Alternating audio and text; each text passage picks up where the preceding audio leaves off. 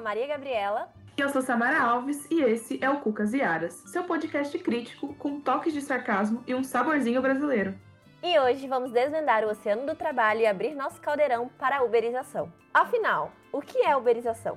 A uberização é o fenômeno da crescente transferência de trabalhadoras e trabalhadores do âmbito de contrato formal de trabalho para a prestação de serviços por meio de plataformas digitais online, as quais, apesar de não possuírem ferramentas de produção ou prestação de serviços, controlam a capacidade de produção dos indivíduos. É o caso da Amazon, da Airbnb, dos aplicativos de entrega de comida, como iFood, Rappi, Uber Eats e da própria Uber, que é quem dá o nome ao fenômeno. É, essas empresas elas não têm a ferramenta de produção, ou seja, a Uber, por exemplo, não tem o carro e não contrata o trabalhador, mas ela fornece um serviço de transporte. É um fenômeno típico do que a gente pode chamar de dia economy, ou no português, economia dos bicos, também chamada de sharing economy, Platform Economy ou Crowd Work, que é justamente uma prestação de serviços informais oferecida e negociada em forma de bicos, em uma prestação intermitente que acontece a várias pessoas sem um direcionamento fixo.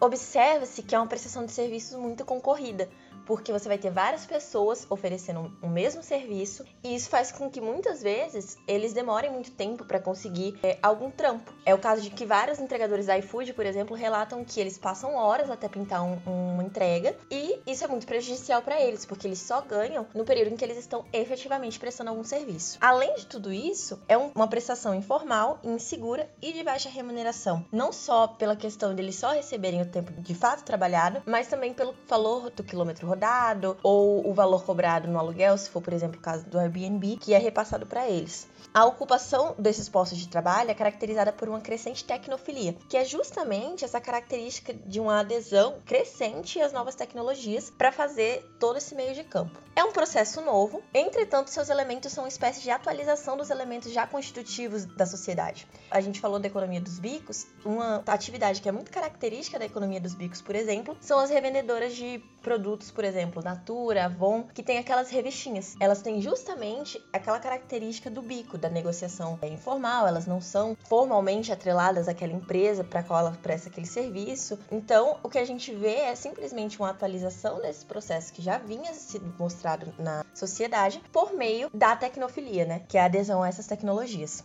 Desse modo, a novidade da internet, pelo menos até o momento, não representa ou promove um novo social. Ela apenas faz a manutenção e a ampliação das possibilidades do modelo societal capitalista. A gente vem falando bastante até aqui, né, de uma informalidade. E essa informalidade no âmbito trabalhista, ela se dá pela falta de um contrato de trabalho. Isso faz com que em especial naquilo que a lei regula a respeito de limite de jornada, descanso, proteção em caso de acidente, eles não tenham nenhuma garantia formal. E isso gera uma precarização cada vez maior do trabalho. A precarização, ela já é um fenômeno típico do capitalismo. Como a gente disse, a internet ela vem apenas para ampliar tudo isso e, e manter tudo isso mesmo. Mas o que a gente observa é que com ela, a precarização é ainda maior, a flexibilização é ainda maior. A gente começa a ter um trabalho precário típico da própria era digital. E aí vem termos como cybertariado, que é o trabalho precário próprio dessa era que a gente está vivendo e muito característico por ela, porque de repente você recebe ordens de um robô, de repente tem uma máquina que controla o quanto você tem trabalhado. A gente pode ilustrar tudo isso com um filme bem recente, que é o Você Não Estava Aqui, do diretor Ken Loach, que é o mesmo diretor de um outro filme que ficou bem conhecido pela crítica que traz, que é o Eu Daniel Blake. Em Você Não Estava Aqui, após a crise financeira de 2008, o protagonista Rick e a sua família se encontram em uma situação financeira precária. E aí ele decide adquirir uma pequena van na intenção de trabalhar com entregas, enquanto a sua esposa luta para manter a profissão de cuidadora, em que ela cuida de diversas pessoas ao redor da cidade. Entretanto, o trabalho informal não vai trazer a recompensa prometida e aos poucos os membros da família passam a ser jogados contra os outros, pela influência do próprio trabalho que ele decidiu adotar. Logo nas primeiras cenas, que é o momento que a gente pode falar que era contratação, mas tecnicamente não é da contratação, é dito pro protagonista que ele não trabalha para a empresa, ele trabalha com a empresa. Então, supostamente, ele é um autônomo, ele não tem nenhuma relação com essa empresa, ele faz o seu tempo e ele tem o poder da escolha. E isso nesse momento para ele é muito sedutor para uma pessoa que estava completamente devastada pela crise, de repente ter uma proposta e uma promessa de não só ganhar dinheiro, mas também de ter uma maior liberdade. O primeiro abalo que tudo isso vai causar na família é a necessidade de que a mulher dele, que trabalha em vários pontos da cidade, como eu disse, precisa vender o carro para que ele consiga adquirir a minivan e ter o próprio negócio. Então tem todo um diálogo sobre por que isso é uma vantagem e eles decidem que assim será. Então ela começa a ter que trabalhar de ônibus, sair de casa mais cedo para ele abrir esse negócio novo. A visão de um trabalhador autônomo, ela vai se desconstruindo ao longo das cenas. Por exemplo, logo que ele começa a trabalhar, ele entra numa fila e pega um dispositivo tecnológico. Esse dispositivo guia ele durante o dia, controla ele durante o dia. Então a gente já percebe que ele não faz tanto tempo dele assim. Em uma outra cena, a gente consegue ver a precarização, que também é apontada em vários outros momentos do filme. Essa cena é muito impactante porque um dos trabalhadores sugere que todos façam suas necessidades em uma garrafa PET, porque se você para, você não finaliza o trabalho do qual você necessita. As cenas da obra no conjunto, elas apontam como o sistema vai se tornando algo quase que intrínseco aos núcleos e como eles, esses núcleos, eles se moldam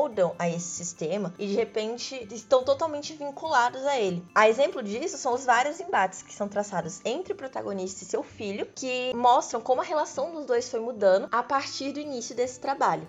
Ao final do filme, é possível observar uma via crucis, visto que, no filme Você Não Estava Aqui, mostra um ciclo que se recomeça, até então sem perspectiva de fim, que é diferente dos outros filmes do diretor, como é o caso de Eu, Daniel Blake. Então, no filme Você Não Estava Aqui, há a representação de um mundo sem perspectiva, uma família destruída e uma continuidade sem objetivos, visando apenas a busca pela sobrevivência, ou necessidades básicas. Então, a gente pode observar que é um ciclo eterno, e aí fica o questionamento se essa representação é devido ao fato fato de, do fenômeno que a gente trouxe aqui hoje ser um fenômeno muito recente. Toda essa precarização do trabalho anda lado a lado com o que a gente pode chamar de Sociedade do Cansaço. Sociedade do Cansaço é um livro e um termo utilizado pelo autor Byung-Chul Han, que a partir de agora eu vou chamar apenas de Han para evitar gafes, em que ele diz que atualmente existe um processo social de trabalho, produção, adoecimento. Para o autor, o século XXI inauguraria um novo momento, que ele chama de era neuronal, que é uma paisagem patológica na qual se torna rotineiro falar de doenças como depressão, transtorno déficit de atenção, síndrome da hiperatividade, transtorno da personalidade limítrofe ou a síndrome de Burnet. O foco, ele deixa de ser eliminar a alteridade, ou deixa de ser apenas isso, e passa a ser o projeto do controle da alteridade vindo de dentro dos próprios corpos individuais e propagandeado como autonomia. O que, que isso significa? Significa dizer que o desempenho do sujeito ele continua disciplinado, mas o projeto deixa de ser uma disciplina regulamentada de forma externa e passa a ser uma autodisciplina. O sujeito manda nele mesmo, mas o sujeito impõe e reproduz a disciplina que o sistema quer. E isso é colocado como autonomia, como sendo uma coisa positiva, porque você tem sua liberdade, você faz as suas escolhas, mas em realidade é apenas uma nova organização sistemática para continuar a impor desempenho, para manter o sistema. Essa captura contínua de liberdade vai deixar de se dar pela coerção, né, pela regulamentação, e vai começar a se dar pela autoflagelação. Então, o próprio homem é responsável por se impor limites, por se impor regras, por se repreender. A sociedade pós-moderna, enquanto uma sociedade do trabalho, estaria aniquilando todas as possibilidades de agir, degradando os homens a um mero animal laborans, um animal trabalhador. O trabalho se coloca como centro, ele constrói a vida dele ao redor desse trabalho e ele também é responsável pela própria autocrítica, de se sentir mal porque ele realiza um trabalho que na sociedade não é tão prestigiado, porque ele trabalhou menos do que ele acha que deveria, porque ele tá fazendo menos dinheiro com o trabalho dele do que ele acha que deveria. E, ele, e esse achar que deveria não é um achar pessoal, é o achar sistemático. É um sistema que impõe limites sem que a gente perceba e a gente tem chamado isso de liberdade, a gente tem chamado isso de autonomia. E aí, qualquer semelhança com a autonomia que a gente falou lá na uberização não é mera coincidência. A sociedade do cansaço, como diz, ela surge no século XXI quando também surge esse fenômeno. A sociedade do cansaço, ela é típica de uma sociedade uberizada, ela é típica de uma sociedade de economia dos bicos. E se tratando desse assunto, é impossível deixar de falar do break dos apps, que é a grande atualidade do momento sobre o assunto. Seria a organização dos trabalhadores dessa categoria que se tornou realidade em 2020 no Brasil. A conjuntura da pandemia tornou algo urgente ainda mais urgente, visto que, apesar de não muito falado, o serviço de entregas foi considerado essencial. Logo, uma atividade já precarizada devido às jornadas de trabalho exaustivas de 14 ou até mais horas, falta de seguro ou fundo caso ocorra acidentes e a falsa impressão de autonomia para escolher horário de trabalho, que seria o famoso seja seu próprio chefe ou eu dirijo para me dedicar a um hobby qualquer. Afinal, quem trabalha mais de 8 horas por puro prazer? Se torna ainda mais vulnerável devido à exposição ao vírus. Diante desse cenário caótico, nasce o break dos apps, que tomou as ruas no dia 1 e 25 de julho, ou em grandes cidades do Brasil, como São Paulo, Belo Horizonte, Rio de Janeiro, Salvador, Porto Alegre e Recife. Nos dias dos breaks dos apps, observou-se uma massiva campanha de marketing dos aplicativos em relação aos trabalhadores e ao break. E a, e a gente tem que destacar a importância da propaganda e do marketing para a construção do imaginário social quanto a, ao movimento e quanto a esses trabalhadores. Em relação ao iFood em específico, foi contratada uma propaganda em horário nobre, numa rede de grande circulação, e também foi aberta no aplicativo uma aba que se chama A Nossa Entrega, que visava mostrar supostos benefícios que a empresa fornecia aos entregadores. Em se tratando do movimento, mais especificamente, é válido lembrar que, devido à sua, à sua diversidade, existem parcelas do movimento que querem a politização e existem parcelas do movimento que não querem a politização politização, principalmente para que os protestos não ganhem novas bandeiras do movimento de esquerda. E é óbvio que essa característica da diversidade dentro do movimento reflete nas pautas, mas de maneira geral, as reivindicações foram tabela mínima de frete unificado a todos os apps, auxílio constante durante a pandemia do Covid-19, que seria a reposição de máscaras e álcool gel, maior taxa de quilômetros rodados, fim dos bloqueios considerados injustificados por plataformas e o fim do esquema de pontuação, que seria a diminuição de nota de quem recusa entregas ou, no caso da Uber, a recusa de corridas. Bom, e para falar com mais propriedade sobre o assunto, chamamos a Lucy, que faz parte do grupo dos entregadores antifascistas e vai compartilhar a vivência dela como entregadora e ativista dentro do movimento. Oi, eu sou a Lucy, faço parte dos entregadores antifascistas, sou de São Paulo. Trabalho com entrega por aplicativo já tem um tempinho, comecei em 2018, aí dei uma parada, esse ano eu voltei.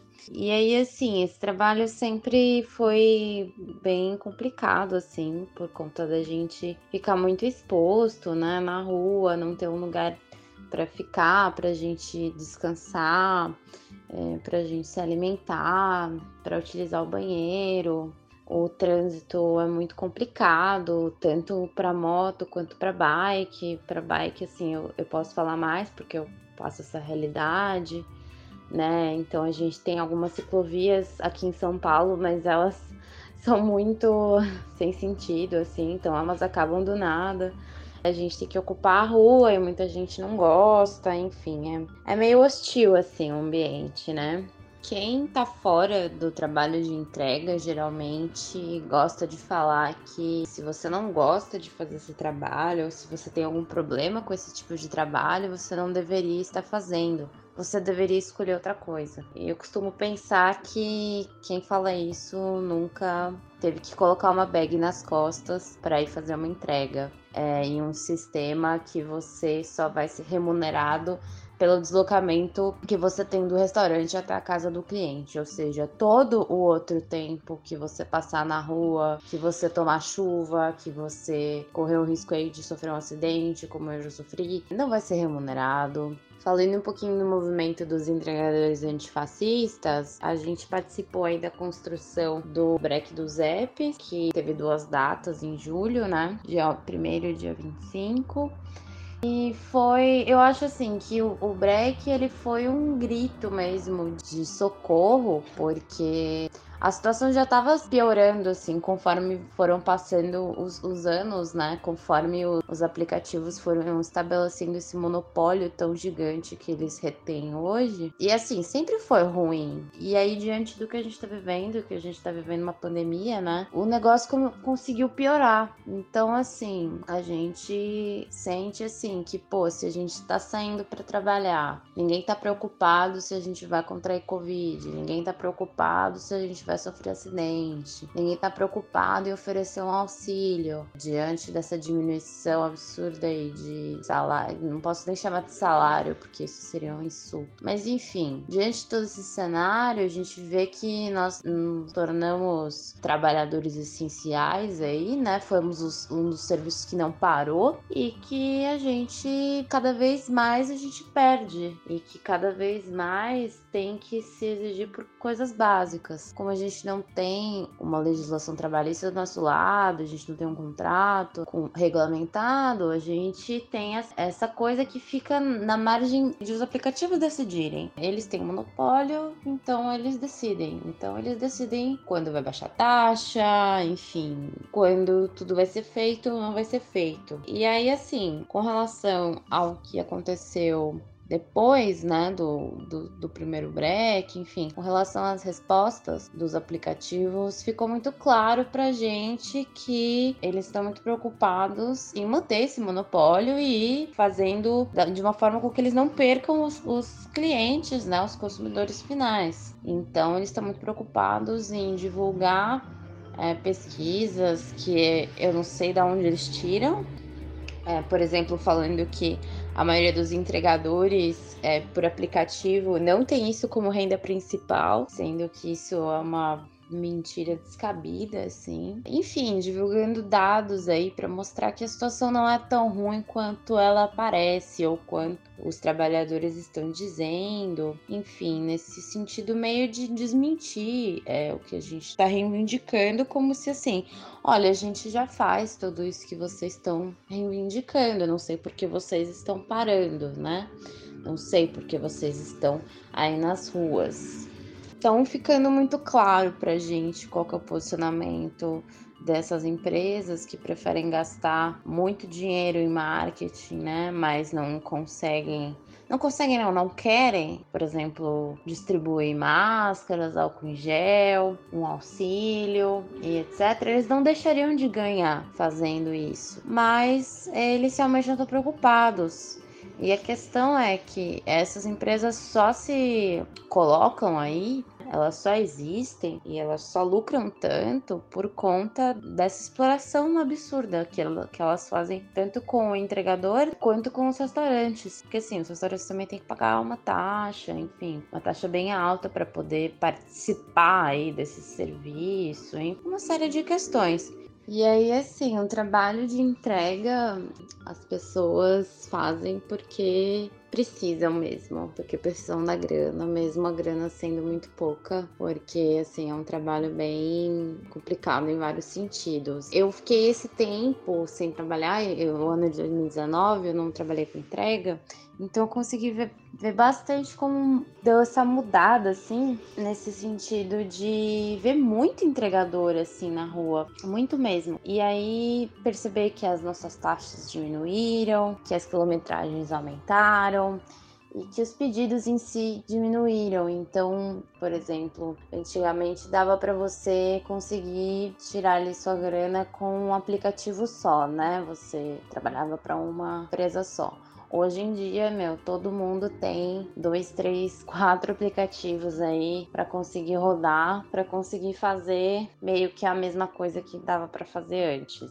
Muita gente me pergunta: ah, eu não sou entregador, mas eu quero ajudar. Como é que eu posso ajudar? Eu acho que primeiro é você olhar é, o entregador como um ser humano, como uma pessoa que está ali trabalhando, fazendo um trabalho digno. Ele não está ali porque ele escolheu, ele foi levado a isso. Então, assim, coisas simples como oferecer uma água para a pessoa, dar uma gorjeta, e aí mais para frente, assim, né, falando de aumentar as ações, no sentido de olhar da onde você está consumindo, sabe? Se você está consumindo de um lugar que preferencialmente tenha entregadores próprios que paguem um salário justo, porque assim, a gente não pode simplesmente colocar tudo na conta dos aplicativos. É, é óbvio que eles oferecem um preço ridiculamente baixo para os consumidores e isso atrai os consumidores mas eles fazem isso baseado em exploração. Então, pô, se você tem um pouquinho mais de condição, eu acho que vale a pena pensar